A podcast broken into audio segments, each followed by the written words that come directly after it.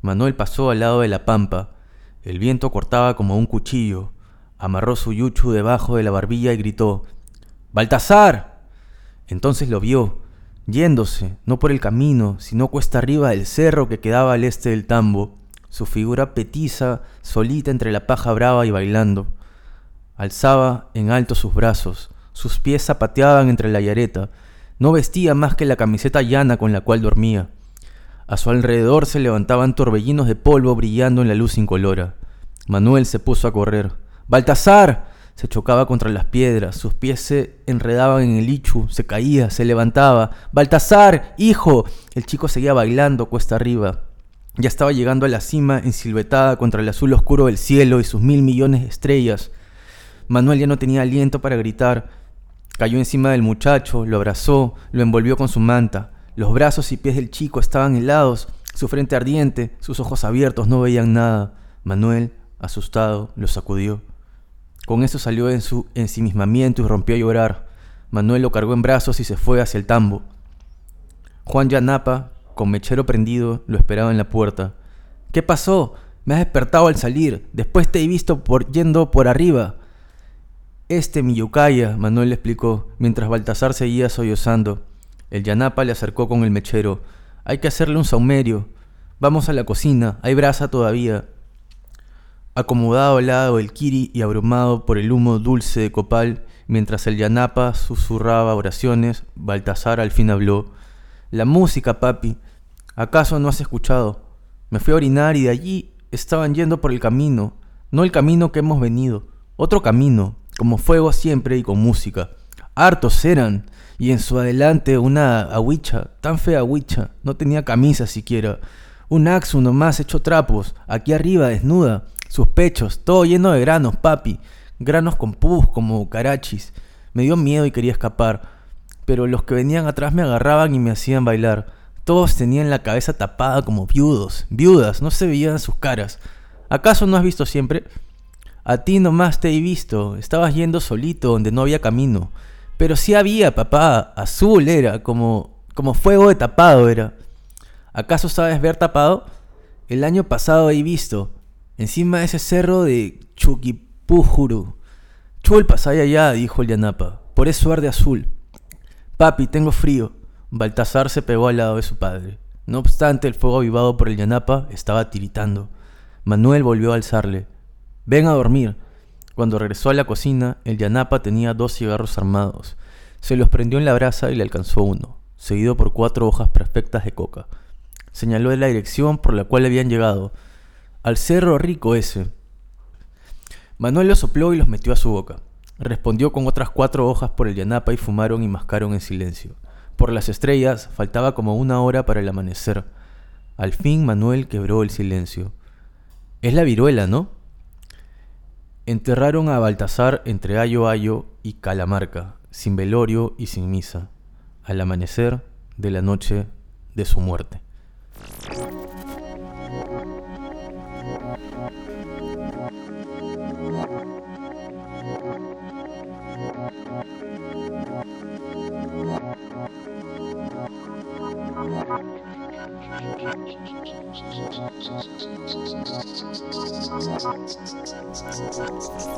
Alison Louise Spedding Pallet nació en Belper, Reino Unido, en 1962 y estudió antropología, arqueología y filosofía en la Universidad King's College, Cambridge, hasta doctorarse en antropología social de los Andes en la London School of Economics.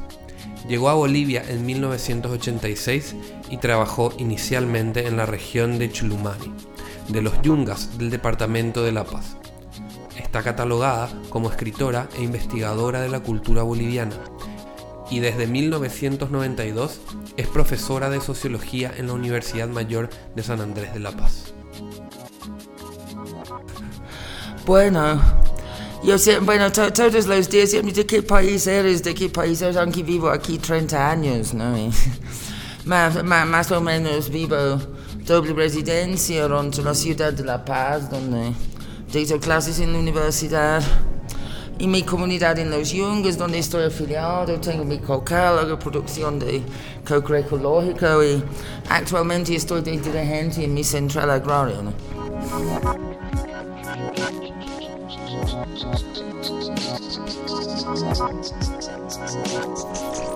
Buenas noches, Alison Spedding.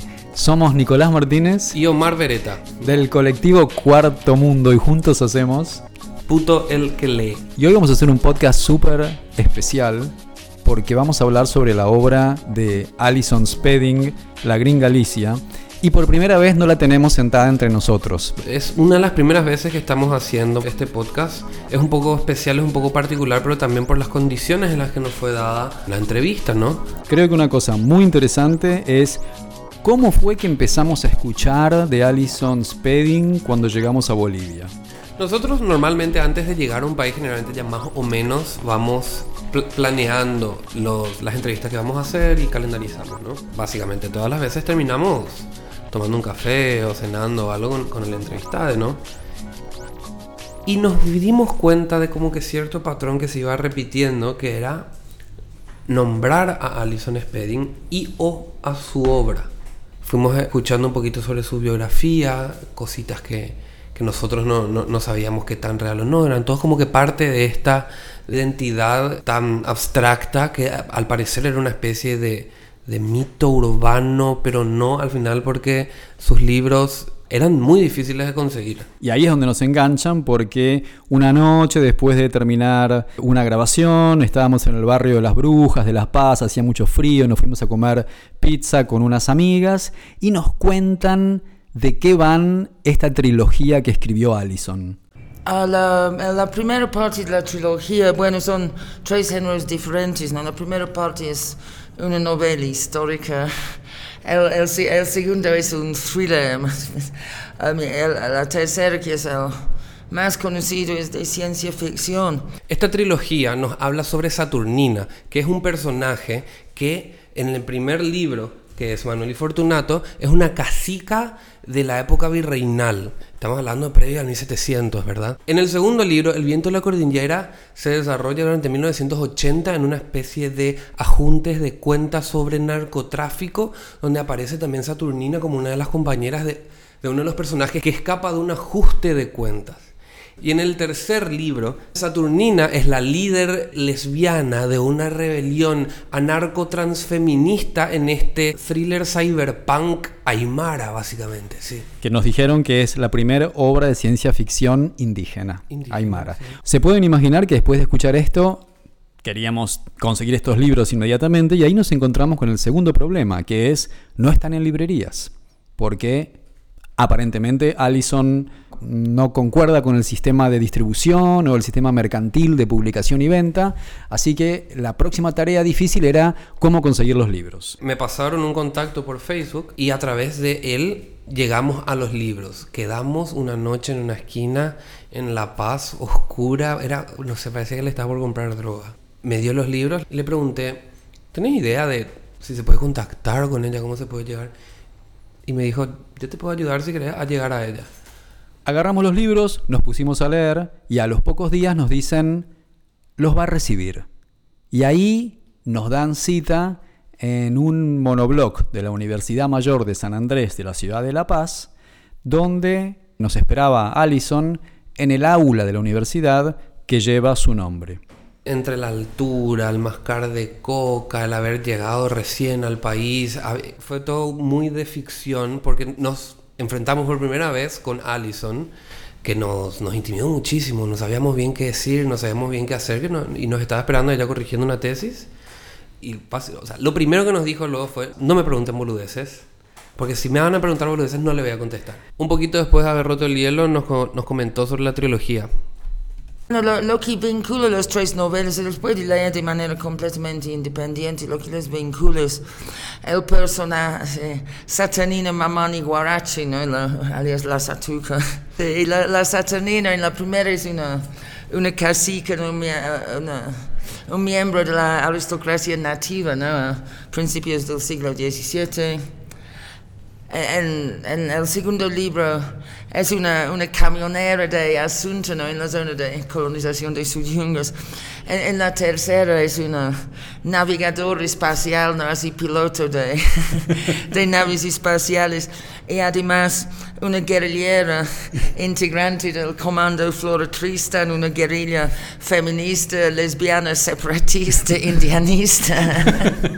Y aquí entra uno de los aspectos que queremos señalar, que es la riqueza del texto, como se puede ver de la primera parte que oímos al empezar este podcast, donde se ve la mano, además de la autora, de la escritora, se ve la mano de la antropóloga y de la arqueóloga, que es ella, que nos va contando, junto con la historia, va dando nombres de cómo se llaman las distintas partes de la indumentaria, las distintas formas de sanar, los distintos aspectos de medicina, religión, etc. Y nos contó que hizo un gran trabajo de etnohistoria para poder llegar a contar todo esto con esta precisión. Bueno, de hecho, para ser Manuel y Fortunato yo leía cantidad de nuestra historia.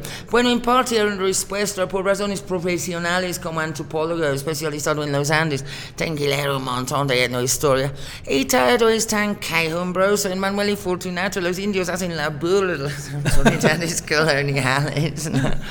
Bueno, yo tengo que vender su oro ancestral para conseguir que el juicio sea remitido a Madrid, que es lo mismo que en Tirol.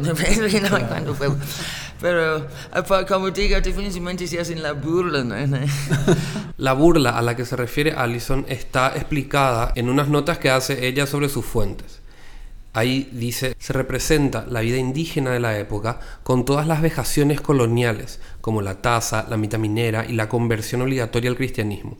Pero a la vez se demuestra que los indígenas, lejos de ser víctimas pasivas del colonialismo, se valen de mil trucos para esquivar las imposiciones se burlan de los españoles y aunque han de vender su oro ancestral para pagar el juicio en Lima y ven la mayoría de sus ancestros quemados y sus cenizas echadas al río, logran mantener, no obstante, la clandestinidad a la que son obligados, una vigorosa tradición cultural que sigue muy vigente hasta hoy en día. Y aquí viene otro elemento en lo que nos habían contado como anecdótico de ella, es que había pasado un tiempo en la cárcel y que se había inspirado en la cárcel para escribir, pero ya vamos a volver sobre esto.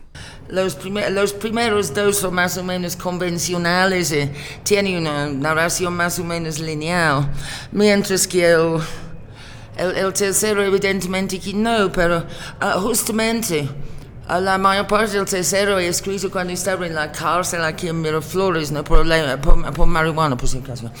La iglesia como base disciplinadora, la conversión y la confesión obligatoria, la quema de las momias de los ancestros e inclusive la forma en la que muchos religiosos, sacerdotes y monjas venían a estos territorios a hacerse lo que se conocía como hacerse la América, o sea, tipo llenarse de oro, vivir una vida opulenta y de placeres, que era algo que no se, unos lujos que no se podían dar en el viejo mundo, como este es el caso del, del padre Bernardo. Su intento de adoctrinar a los indios se habían desvanecido al par de sus sueños de seminarista, alimentados por las vistas y las voces de los peruleros paseando en el atardecer color de miel de su juventud andaluza. En su cerda de Madrid imaginaba las filas de indios devotos que le esperaban, cargados de collares y brazaletes de oro, con perlas en sus orejas, ofreciéndole cestas de frutas de una dulzura no de este mundo. Pagarían sus bautismos y sus matrimonios con mujeres de senos desnudos, con libras de plata maciza. Su iglesia tendría un altar mayor de tres pisos de oro puro. Esos sueños los mantuvieron durante los meses de mareo y galletas apolilladas del viaje hasta la ciudad de los reyes. Sintió un vacío de incertidumbre al comprobar que las calles de Lima no eran de plata, sino de polvo ordinario, y que en vez de manjares de Edén, sus mercados se caracterizaban más por los gallinazos y por la pobredumbre. Pero seguía confortándose con sus ilusiones durante el viaje a lomo de mula por los parajes desérticos de Arequipa, hasta alcanzar su destino en el Alto Perú. La desilusión estalló cuando vio al pueblo de Oyune. Por causa de intrigas respecto a quién le corresponde el cacicazgo, a Saturnina la acusan de bruja. En realidad Saturnina es chamana, pero bueno, la acusan de bruja. Ella pasa por cristiana muy piadosa, pero tiene que enfrentar un tribunal de herejía frente al obispo. Y mientras se cumplen todas las etapas de la burocracia de este proceso, la encierran en un convento.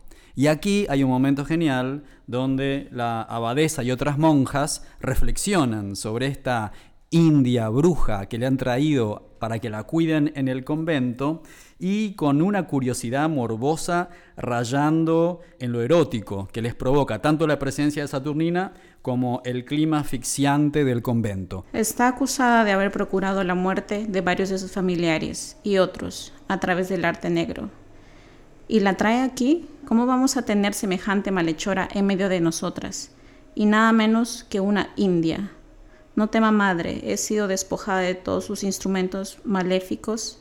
El convento de la Inmaculada Concepción era una fundación muy castiza, que no acepta más que postulantes de probada ascendencia peninsular, pero no se igualaba con su casa madre, el convento de la Concepción de Lima, que tenía más de 120 monjas profesas, sin contar las laicas, esclavas y sirvientas. En allá los locutorios eran tan concurridos como cualquier paseo aristocrático de la ciudad. Sus muros encerraban hijas, hermanas y tías de todos los consejeros virreinales, y entre sus rejas se hacía y deshacía oidores, se solucionaban juicios problemáticos, se distribuía corregimientos y se marchaba cartas a Madrid. En La Paz, las visitas del locutorio se reducían a curas y frailes amantes de los pastelillos las tías y primas de las reclusas y las beatas de buena familia. Hasta una india idólatra y bruja era algo que aliviaba la monotomía de los días indistinguibles y los chismes de familia, cuchicheados entre bordados finos, la repostería y el almanaque de santos. Las indias no pueden ser monjas, dijo la despensera. Ella era de pura ascendencia vasca, pero la pobreza de su familia le había condenado a ser la laica porque no tenía de dote suficiente para el coro. A los beaterios nomás entran. Además, es una gentil pagana. La va a enjuiciar el obispo. El padre Bernardo la ha traído. ¿Para qué? Para que la hagan sus empanaditas. La cocinera se rió estrepitosamente. El obispo la va a quemar viva. Las huerfanitas intercambian empujones y risillas de un miedo delicioso. Y cuando se estaba bañando, ¿acaso no te fijaste en las marcas de bruja en su cuerpo? ¿Acaso tenía que fijarme? Te había sabido bañar como libertina, desnuda de cuerpo entera, sin camisa. Tuve que darle la espalda. No debías hacer así, Sor Filomena. Es nuestro deber averiguar la verdad del caso. Debías mirarla pero yo no sé siquiera cómo serán las marcas de bruja. Dicen que tienen tetas supernumerarias, por donde amamantan a sus espíritus familiares, dijo la priora. Ay, yo no puedo mirar eso. Yo no, dijo la priora. La abadesa le dirigió una mirada crítica, pero no se acobardó. Hay que ser fuerte para el Señor. Debíamos desnudarla aquí mismo. Y acá es cuando Allison presenta al padre Alejandro, un visitador de idolatría, o sea, era una especie de sensor que recorría todo el territorio para controlar si es que los indígenas cumplían a cabalidad con la doctrina sin mezclarlos con sus elementos culturales ancestrales. El otro que aparece es Alejandro Valdés, ¿no? En el primero es un jesuita extirpador de idolatrías, en el segundo es un teniente de la policía antinarcóticos, uh, en el tercero es un agente doble de la CIA. Cuando los indios dejaron la casa, don Alejandro, ya solo, volvió a los altos, cerró la puerta, se quitó el hábito, la camisa burda y en calzón y descalzo se arrodilló para componer su mente mediante una meditación sobre las heridas de Cristo. Poco a poco logró la visión interna del Señor agonizante, sangre y agua goteando de la herida en su costado, los agujeros de los clavos en sus manos y pies. Entonces alzó la disciplina. Sin embargo, las cicatrices de años de prácticas ascéticas y la poca carne que apenas cubría sus costillas estorbaban la devoción y le costaba varios azotes antes de que empezara a sentir los chorros de sangre caliente por su espalda. Vino a su mente la espalda gorda, ensangrentada hasta las anchas nalgas apenas tapadas por un paño de pureza, de un mercader que había tomado parte en la procesión de penitencia en La Plata el miércoles de ceniza del año pasado, pero intentó convertir esa imagen involuntaria en la de Cristo azotado, burlado por los soldados de César. La sangre corría en hilos por los músculos bellamente definidos de sus hombros y espalda, Se dio cuenta de que había pasado los 24 azotes que era su asignación y se detuvo jadeando. El exceso en la devoción era tan peligroso como la flojera. Y aquí nos cuenta sobre Fortunato, que es uno de los dos del título, Manuel y Fortunato, que es un indígena que miente respecto de su origen y es una revista, un aventurero, un buscón, y esto habla un poco de las posibilidades de, mo- de movilidad social en el virreinato. Fortunato es, es, es el yerno del cacique Manuel, bueno, también yerno de, de la Satuca, ¿no? Bueno, eso, eso en parte. Hay una escena hacia, hacia el final donde se encuentran con Juan Poma borracho en una chichería en Ayacucho. Entre otras cosas, hablan contra indios muy bajos que se hacen de cacique. Eso es Fortunato, ¿no? Porque es el hijo de un mitayo que murió azogado en Potosí. Felipe Guamán Poma era un personaje que verdaderamente existió, que es interesante cómo Allison cruza esta ficción con la realidad. Era un indígena que respondía como que a la cultura de la colonia y lo que hizo fue escribir un manual de cómo llegar a las huacas, que eran los lugares sagrados en Perú. Con el tiempo, Felipe Guamampoma se vio involucrado en un engorro procesal porque los españoles le usurparon algunas tierras, fue víctima de un complot y a lo largo de su vida como que se va poniendo más menos del lado de los españoles y más del lado de los indígenas y él denuncia públicamente la explotación de los indígenas por parte de las autoridades civiles y eclesiásticas y por ese motivo lo encarcelan y lo expulsan. Escribe una denuncia apasionada del mal gobierno de los conquistadores, que ese manuscrito estuvo perdido hasta 1973, así que eso también tiene un elemento así de aventura. Y acá lo escuchamos de la boca del propio Felipe Guamán Poma contando sus infortunios. Estaban en la segunda jarra cuando volvió a su compañero de asiento. Sacó su jarra, le saludó y le sirvió sin más ceremonia. ¡Salud! Al igual que desconocido, les miraba desde la puerta donde estaba orinando. Al volver señaló la chuspa de Manuel. ¿Y qué hacen ustedes con esa hoja del diablo? ¿Acaso no saben que es cosa de los ídolos huacas? Hizo un gesto abarcando los llameros y labradores quienes habían llenado la chichería. Miren estos indios comunes. Nosotros somos caciques, señores naturales. Tenemos que dar ejemplo a los indios comunes. ¿Cómo van a estar comiendo coca ustedes? El cacique tiene que tratarse como español en el hábito, en el comer y en el dormir, saber latín, leer, escribir, contar, ni ser jugador ni mentiroso, ni pruebe vino ni chicha ni coca en su vida. Manuel le sirvió otro vaso. Esta coca es bien dulce, dijo. Es de los yungas de la paz. No es como esa coca de Quillabamba, tan fea, dijo Fortunato. Ofreció su chuspa al desconocido, quien tomó unas hojas. ¿Ustedes son del Potosí?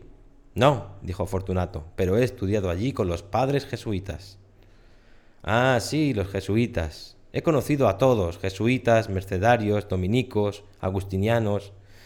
Cuarenta años he andado por este reino sirviendo a Dios y su majestad. He visto cómo tratan a los pobres indios los padres corregidores, hasta los caciques. Todo su interés es trato y granjería. No enseña la cristiandad. Más bien, antes había cristiandad, aunque reverenciaban ídolos, demonios, por culpa de los incas. Había caridad, comían en la plaza pública para invitar a los pobres, viudas, huérfanos, forasteros.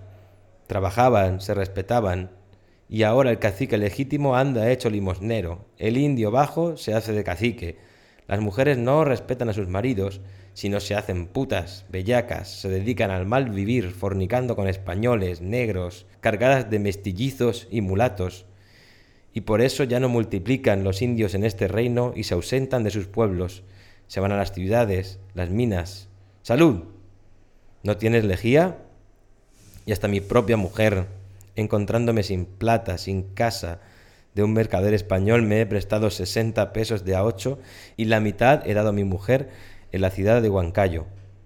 Allí la he dejado con mi hijo don Francisco de Ayala y me fui al pueblo de Choclococha, donde el ingenio de un minero que conocí a trabajar como escribano. Y de allí me fui a Castrovirreina, donde me caí enfermo de un dolor de costado durante dos meses sin alojamiento. En curaciones se me fue todo lo que había ganado y otra vez me he visto sin blanca. Quería trabajar como escribano público, pero los escribanos que allí había protestaban, levantaban calumnias, me hacían votar, y a pie he regresado a Huancayo, como indio pobre cualquier, y al llegar me he encontrado con el mercader y me ha exigido la plata diciendo que ni yo ni mi mujer le habíamos dado. Yo le he rogado que me esperase, que le iba a dar, pero no quería entender nada y me hizo prender con la justicia y me ha encerrado en el calabozo y allí apareció mi hijo con una olla de comida. Dijo que lo había mandado mi mujer y cuando yo preguntaba dónde estaba ella, dijo en casa del mercader. Yo pregunté cómo podía ser eso y dijo que había muchas mujeres allí y la señora del mercader las hacía vestir y comer, y en las noches y en las fiestas venían españoles, pasajeros, mestizos, encomenderos, tomaban vino y cantaban y bailaban, y esas noches a las guaguas les hacían dormir en el patio de atrás porque no había caso que dormir con lo que bailaban y cantaban, y escuchando eso, he extendido mis manos hacia el cielo y he rogado a Dios llorando que me libere de la pena y del pecado, y mi hijo, mi hijo, se puso a llorar. Manuel rellenó su vaso. Servite, le dijo no te amargues. Y después mi hijo, mi hijo también me dejó. Servite, no llores más, ya pasó todo eso. Quiero decir nomás que es muy genial encontrar a un personaje como Felipe borracho en una chichería que es algo, o sea, Lison literal escribe en una de sus notas, espero que el alma de Felipe Guamampoma de Ayala me perdone por haberle representado borracho en una chichería en Ayacucho. Y ahora nos cuenta de qué manera comienza Manuel y Fortunato, que es con este bellísimo sueño. Anoche he soñado, dice. Estaba caminando por la pampa y me he encontrado en medio de un gentío. Hombres y mujeres había, vacíos, sin bultos y vacías sus manos. Silenciosos andaban, y yo, en medio de ellos, silencio. Cruzamos la puna y bajamos a una quebrada, y abajo había una ciudad, uno de esos pueblos cuadrados de los españoles, sus techos de tejas rojas, sus plazas. Andando, andando entramos al pueblo y la gente se metía a las casas. Salían cargados con quipis de chuño, papas, maíz, canastas de quesos, guayos de charque, con ollas, mates, cuchillos, jarras. Algunos llevaban mesas. Un hombre se había cargado con ataúd en mulas y llamas cargaban también. Y cuando habían vaciado las casas, empezaban a llevar las casas mismas, arrastrando vigas, mulas cargadas con cestas de tejas, puertas, ventanas de madera tallada. Yo me he entrado en un cuarto y he visto un cesto de coca, y con ese me he pichao. Y así pasamos la ciudad y hemos subido al otro lado del valle, hacia los cerros tantos éramos, ya que pasamos por las colinas como las sombras de las nubes sobre la pampa. Y yo miré atrás, donde estaba la ciudad, y ya no había nada, solo el dibujo de sus calles y sus plazas, con el viento borrándolas ya. Se calla un rato, después dice, su iglesia no más quedaba. Pero más o menos cuando, cuando me llegó la idea, no, la primera idea era la, escena con la cual se inicia Manuel y Fortunato, ¿no? que es, se, se relata un sueño. ¿no? Bueno, ese, ese, sueño, entre otras cosas, es una continuación de la escena final de los ríos profundos de José María Arguedas. No sé si conocen. Sí, y donde, donde los colonos invaden la ciudad. Bueno, en el sueño, ¿no ves? igual, ve una masa de gente que invade la ciudad. Pero luego en el sueño literalmente desatan la ciudad, ¿no ves? Lo, lo desatan completamente y lo cargan y lo, y lo, llevan y salen hacia los cerros. ¿Quién será anexo al final ¿Y en sobre el, el batallón Melgarejo? Pero no sí. era eso, sino tenían esa imagen así del, del sueño. Bueno, como digo, en, cierto sentido una continuación, aunque... A los ríos profundos. sí, sí, a los ríos profundos. Eh, tendrá, bueno, tendrá que ver también el zorro de arriba y el zorro de abajo en algunos aspectos. Sí. Y aquí hay otra clave fundamental para entender el texto de Allison, que es la referencia que hace a José María Arguedas, este escritor peruano que murió en 1969 que era escritor, poeta, traductor, profesor, antropólogo y etnólogo, que es prácticamente todo lo que es Allison. Que Allison escriba la continuación de los ríos profundos de Arguedas tiene muchísima lógica. En la obra, en su obra, Arguedas trata de los grandes dilemas, angustias y esperanzas de la cultura quechua y de la cultura occidental española y cómo conviven en el Perú. Allison lo hace respecto de la cultura aymara, pero que dialogan completamente. Y Los ríos profundos es su obra maestra. Y respecto a este tema podemos encontrar en las notas de Allison que dice lo siguiente. Finalmente he de mencionar otra fuente literaria, aunque no se refleja directamente en el contexto de la novela las obras de José María Arguedas, en especial Los ríos profundos. El sueño es una especie de continuación e inversión de la escena final de la novela de Arguedas, cuando los colonos invaden la ciudad de Abancay en busca de la bendición que les salvará de una epidemia. Y ahora justamente el, es, es, el capítulo cuando le sacan a Satuque de la cárcel y le llevan a Tiwanaku, que es su cuartel general de los Amautas, um, y se encuentra con el difunto, que en realidad es su padre, no, no pero, uh, con el difunto, um, extendido boca abajo con media en el umbral de la puerta con medio, medio cuerpo afuera. Y ella pasa directamente encima y le dice en Aymara, no van a tener que esperar hasta sus ocho días, ya he llegado. Es en este fragmento en el que vemos más claramente el carácter antropólogo que tiene Alison, justamente porque ella va relatando y va haciendo parte de la historia la forma en la que esta comunidad normalmente revertía un hechizo, revertía una brujería. La, lo que habían hecho con el, el difunto es lo que se hace cuando se considera que alguien ha muerto de brujería se lo extiende de esa manera en el umbral y se pinta la palma de su mano con olino achuete y se lo habla diciendo, anda a pintar la cara de la persona que te lo hizo y a sus ocho días uh, va a volver a entrar por esa puerta, es decir, que va, va a morir. Y esto está atravesado por lo anecdótico, alucinante, que es que mientras ella nos cuenta esto a nosotros, nos cuenta cómo se lo contaba a sus compañeros de celda cuando estuvo presa. Y diciendo eso, lo escuchó otro tipo que compartía la celda con nosotros. Y cuando escuchó, ah, sí, sí, así siempre es, empezó a hablar así a 10 kilómetros por minuto en Aymara sobre, así siempre es, ¿no? Sí, sus ocho días vuelven, etc. Bueno, me imagino que los que, bueno, tal vez alguien que está escuchando entiende de qué está hablando. Probablemente la, la hippie en cero, ¿no? La mujer hippie que sería occidental, suponemos, no entendió de qué se trataba, pero había un indígena aymara que estaba también en la celda con ellos, que lo captó al vuelo y después termina con una reflexión hermosísima sobre la, si es posible la construcción de un lector teórico para su obra. Pero el hecho es, lo, lo que entendió de qué se trata era analfabeta. Y la hippie que hubiera podido leer la novela y se interesaba al parecer no lo entendiera. Decía, es, este libro es para mí, ¿no? Es, no, no, no, existe un lector posible. Bueno, hay, hay, hay se ve que tan equivocado somos pensando quién posiblemente leerá o podría leer o querrá leer nuestros libros. Bueno, a esta altura ya habíamos entrado un poquito como que en calor en, dentro de, de, la conversación con Allison. Ya sabemos a esta altura que Allison, el, la obra de Allison recibió varios premios en diferentes países. Sin embargo, ella en este momento nos empieza a relatar sobre las felicitaciones que a ella verdaderamente le importan. De ese libro me han felicitado, vieros. Me, me, me, han felicitado en la calle, en la cruz de Villa Copacabana. Una vez estaba chupando en un bar de la calle Llampo con uno de mis colegas y me han felicitado las personas que estaban en el bar.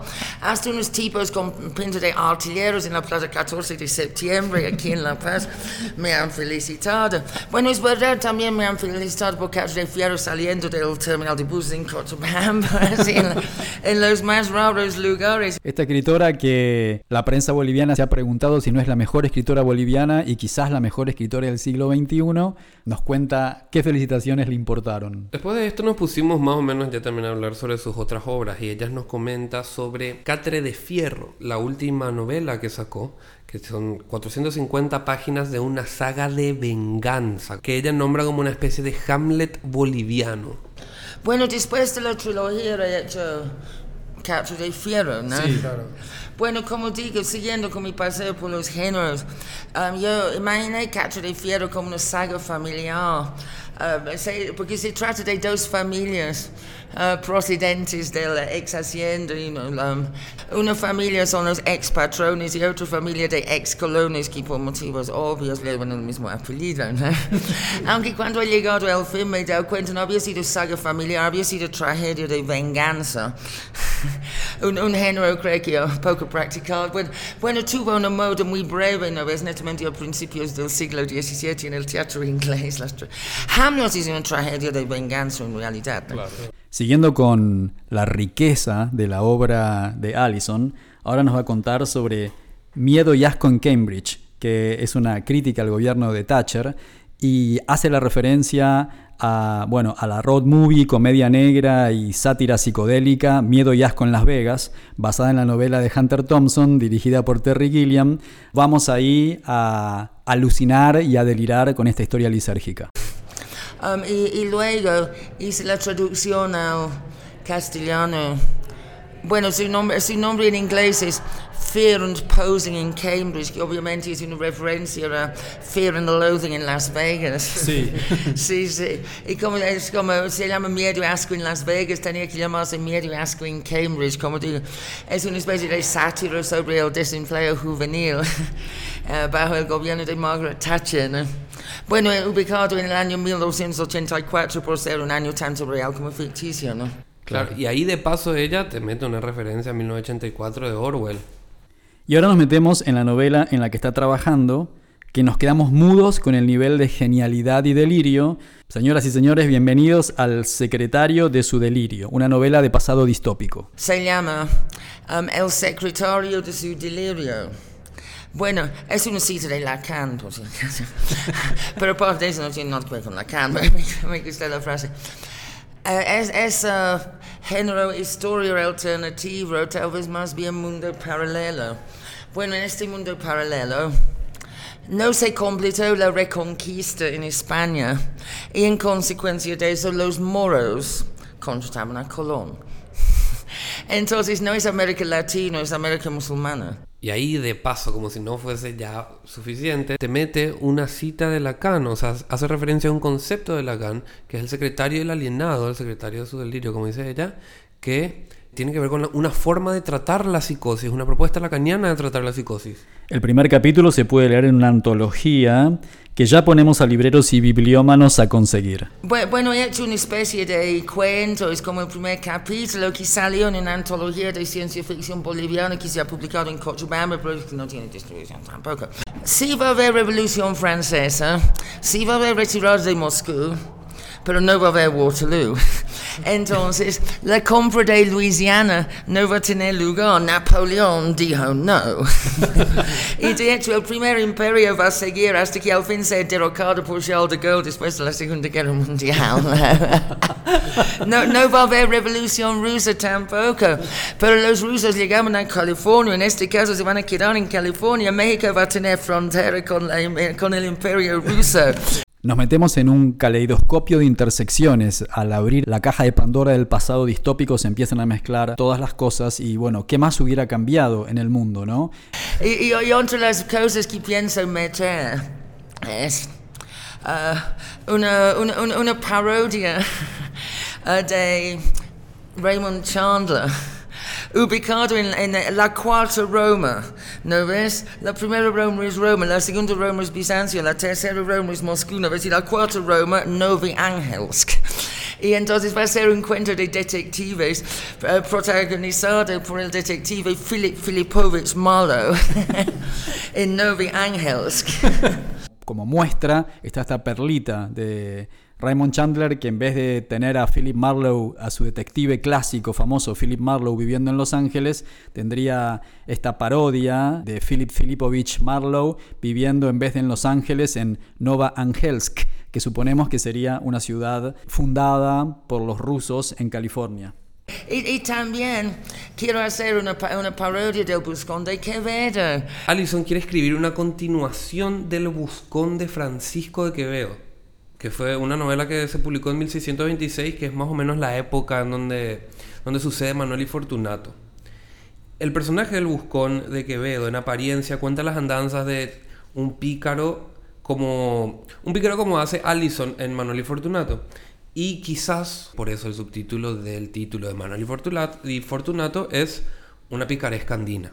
Pero en realidad, Quevedo, a través de las anécdotas, los enredos y los equívocos, refleja un poquito de lo que es eh, la época y la sociedad española y expone sus hipocresías, las apariencias, a través de su protagonista Pablos, que tiene diferentes aventuras, mentiras y estafa, que busca salvarse a través de una novia con dote, que se enamora de una monja, anda con rufianes en Sevilla, hasta que después hacia el final parte hacia las Indias. Porque no, nunca he entendido porque nadie ha hecho la segunda parte del Buscón, porque el Buscón termina una vez con Pablo partiendo para las Indias. ¿Por qué diablos no han hecho la ¿Te imaginas? Pablos en Potosí, Pablos en una fiesta de indios. Aunque obviamente en este mundo paralelo lo peor que puede ser es un viejo cristiano. y también, por supuesto, va a haber lugar en todo este delirio para Bartolina La heroína indígena aymara, lideresa del levantamiento contra la explotación colonialista de los españoles, junto a su compañero Tupac Katari. La, protagonista que se llama Aisha. Um, termina envuelto en una especie de revuelta neo-indigenista, ¿ok? ¿no? Um, como you know, empiezan a hablar de la, la saída Bartolina Sisa, ¿no? Es decir, que Bartolina Sisa va a resultar ser descendiente del profeta, ¿no? Es decir, saída, otras cosas, ¿no?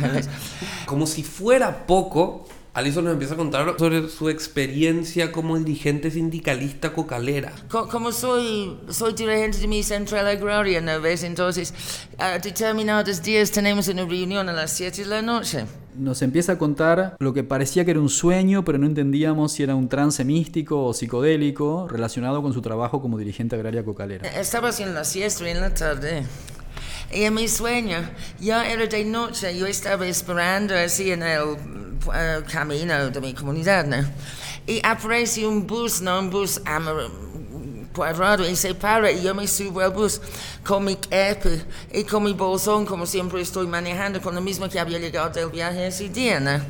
Y, y, el bus era muy amplio adentro, con muchos espacios entre los asientos, así diferente a los buses que normalmente vemos y todo amarillo y muy iluminado adentro. Um, y luego hay una tipa que yo le estaba saludando y me dice, no tienes lejía, no ves que se masca con la coca. Acá se cruza también la Alison antropóloga, tanto en el diálogo de Guamán Poma en la chichería, como en este sueño que ella tiene, se preguntan, ¿no tienes lejía? En muchos países de nuestros territorios lejía es cloro o lavandina, pero en Bolivia existe esta práctica social, ritual y, medicinal de pichar, que es esta mascar coca, que se coloca un bolo de coca y se, y se masca para aliviar el apunamiento, entre muchas otras razones, y se acompaña de un poquito de lejía. La lejía son las cenizas de una planta quemada que aumenta el efecto de pichar las hojitas de coca. Yo en mi bolsón y no, no, no estaba mi chispa. Con mi coca yo dije, no, no había parecido. ¿no? Y, y de ahí, algunas otras personas me están hablando y me ocurre decir, ¿dónde está yendo este bus? Y me dicen, a Cochabamba. y, y de ahí, Ay, no, no voy a, yo pensaba que estaba yendo a Chulumón. Entonces llamo a mi reunión para decir no voy a poder llegar. Y eh, entonces saco mi celular y resulta que no, no es mi celular que tengo, yo, yo, yo manejo esos celulares pequeños y considero que son nefastos. Le he marcado y ha, contestado como si estuviera en alta voz. Y er, era la reunión en mi central agraria y yo estaba hablando, he escuchado mi propia voz hablando en esa reunión. Y ya me dado cuenta que estaba en otro mundo. El, el, bus ya está llegando a Cochabamba, que tampoco parece el Cochabamba que conocemos, ¿no ves? Y los otros pasajeros se van bajando hasta que solo yo me quedo y viene el chofer. Yo para cobrarme como cobran los que suben a medio camino, ¿no ves? Y, y dice, no, ya tienes que bajar, ¿no? Y he mirado y Yo no había tampoco mi kepi. Y yo he dicho, mira, ¿qué es mi kepi? Porque tenía mi laptop en el kepi. En la... Y él dice, ah, ya vas a estar queriendo echar la culpa, no la compañía de buses o yo ni modo. Veo algunos otros bultos por allá, bueno, eso me lleva. In incluso uno estaba amarrado en tejido y yo decía, pero esto está en la pared de mi casa en Pampajasina. Y él dijo, ¿por qué ya bajado una vez? ¿no? Y de ahí me ocurre, ay no, debo chequear mi billetera. Ta tal vez el dinero ha desaparecido también o será diferente. Y en ese momento me he despertado. Dios mío, qué alivio, porque era real, real, real. Así es, reina, como Dios mío. Y sigo, eh, sigo en este mundo. Y ya me ha ocurrido, oh, obviamente, era el mundo de las tinieblas, como se llama ese cuento, el primer capítulo. Y obviamente he sacado el dinero y he vencido las mismas cortes y colores de billetes que he escrito en tres idiomas. Porque vez ha sido conquistado por España los tres idiomas, a estar escrito en letras romanas letras árabes y letras hebreos. Claro. No sé todavía cómo se llamará el país, pero... Y aparte, esto se relaciona también con ese proyecto del que ella habla, de una América conquistada por los musulmanes, en donde el dinero, la moneda, los billetes están escritos en diferentes idiomas de diferentes pueblos. Y ahí fue cuando Allison nos empieza a comentar un poquito sobre, en estos 10 años, que le tomó ir juntando pedacito a pedacito, elemento por elemento, para construir esta trilogía y, tejer todos los entretelones de, con todo ese nivel histórico que contiene para escribir esta, esta, esta obra inclasificable, este elemento muy, muy valioso para la cultura boliviana, latinoamericana y, y universal. Y la otra imagen era eso que está al final, final de, de cuando en cuando Satanina las dos mujeres que bajan de un, camión en medio del altiplano y se van cargando sus kepes.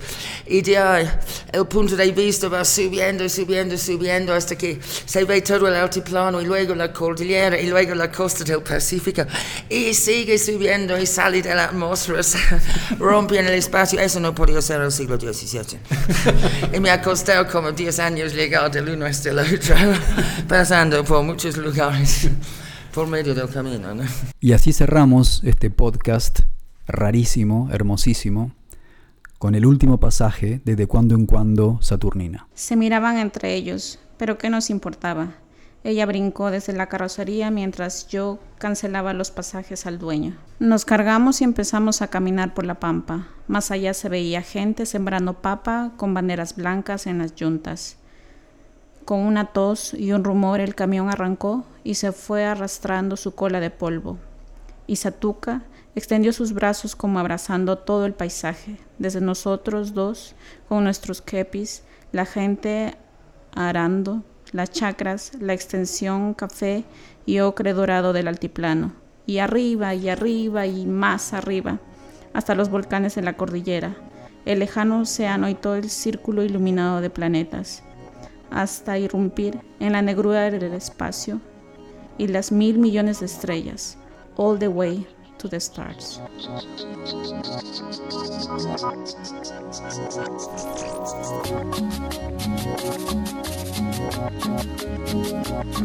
Este episodio fue grabado en alrededor de dos meses entre Bolivia, Perú y Paraguay. Queremos agradecer especialmente a Alison por recibirnos y abrirnos las puertas de este mundo fantástico y deslumbrante. Y también a Helam Bichevich Solís, con quien pegamos la trilogía Una noche fría y oscura en el barrio de Brujas de La Paz. Agradecemos también a quienes prestaron su voz para darle vida a los personajes de Allison. Luis Francisco Palomino y Melissa Getzi Solís en Lima y a Miguel Jiménez Buendía y Caterine Ángela Rado Cusi en Asunción.